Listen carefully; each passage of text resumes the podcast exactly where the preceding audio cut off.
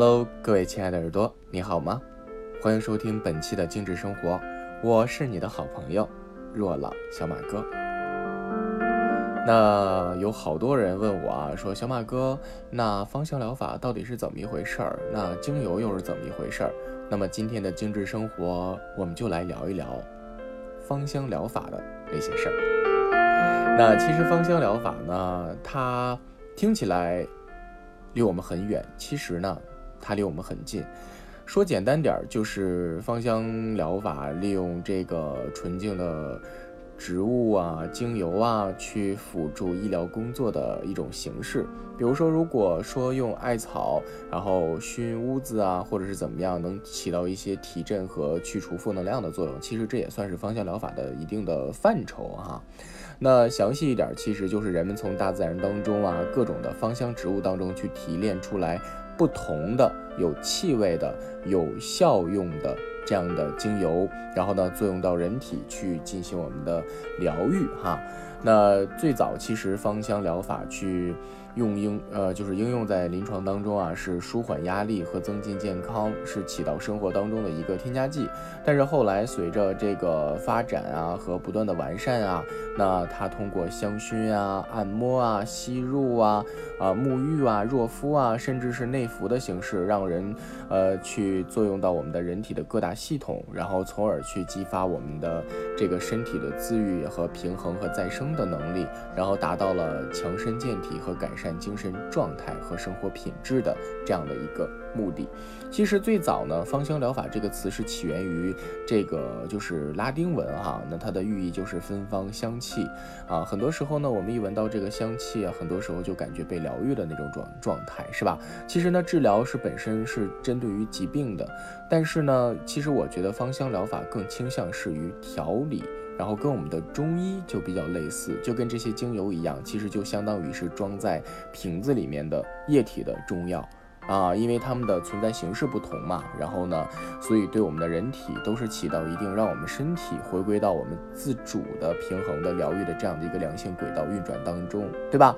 那所以很多时候天然的植物本身就具有杀菌呀、消炎呀，甚至呢，它们会有一些止痛啊、镇静啊、安神的作用。其实，所以它跟这个呃医疗很像，并且在西方的有些国家已经将芳疗列入常规的医疗行列当中，并且呢，有一些这个。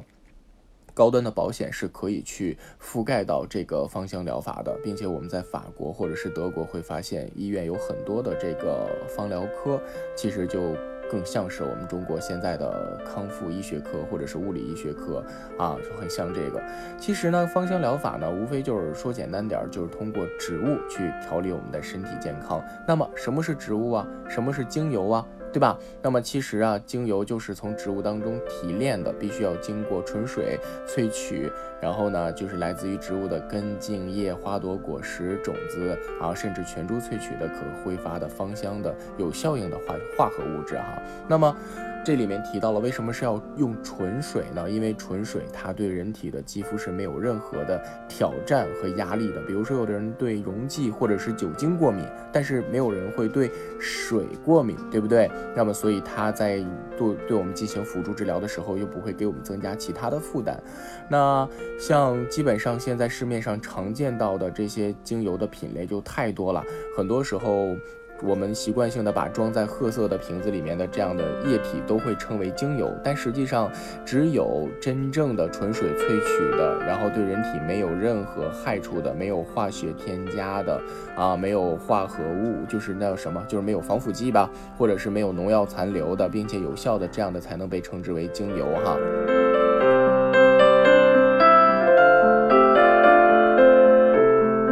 那其实现在随着我们的工业越来越发达，科技在进步，那就会有一些第三方的机构啊，对这个精油的品质进行把控。所以我们在购买精油的时候呢，你们只要去买符合 CPTG 认证的就可以了。那好多人问说，小马哥什么是 CPTG？其实无非就是我刚才说的那三个维维度哈。首先要百分百来自于植物，没有任何的人工添加啊，没有防腐剂，没有就是增香剂呀，没有香味剂呀啊。啊，并且呢没有化学这个农药残留，没有防腐剂残留，没有任何有害的物质残留。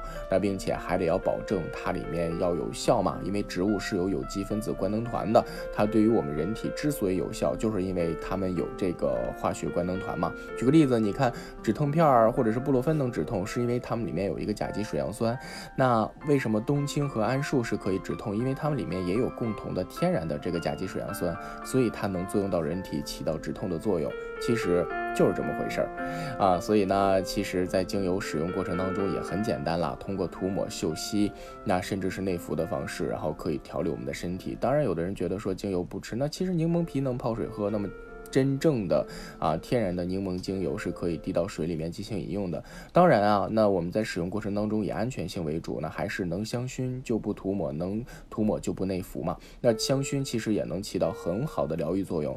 那涂抹呢，像我们初级在做按摩啊、芳香 SPA 的时候都离不开精油，对吧？所以我觉得使用起来也很简单，千万不要把这种复杂的事情，然后呢，就是搞得更复杂。其实我们要把这种。复杂的事情简单化，其实啊都是来自于自然的啊，来自于自然的瑰宝，大地的礼物。那么服务我们的人类，我们好好用就可以了。本身它是天然的东西，所以也别给自己太大的负担。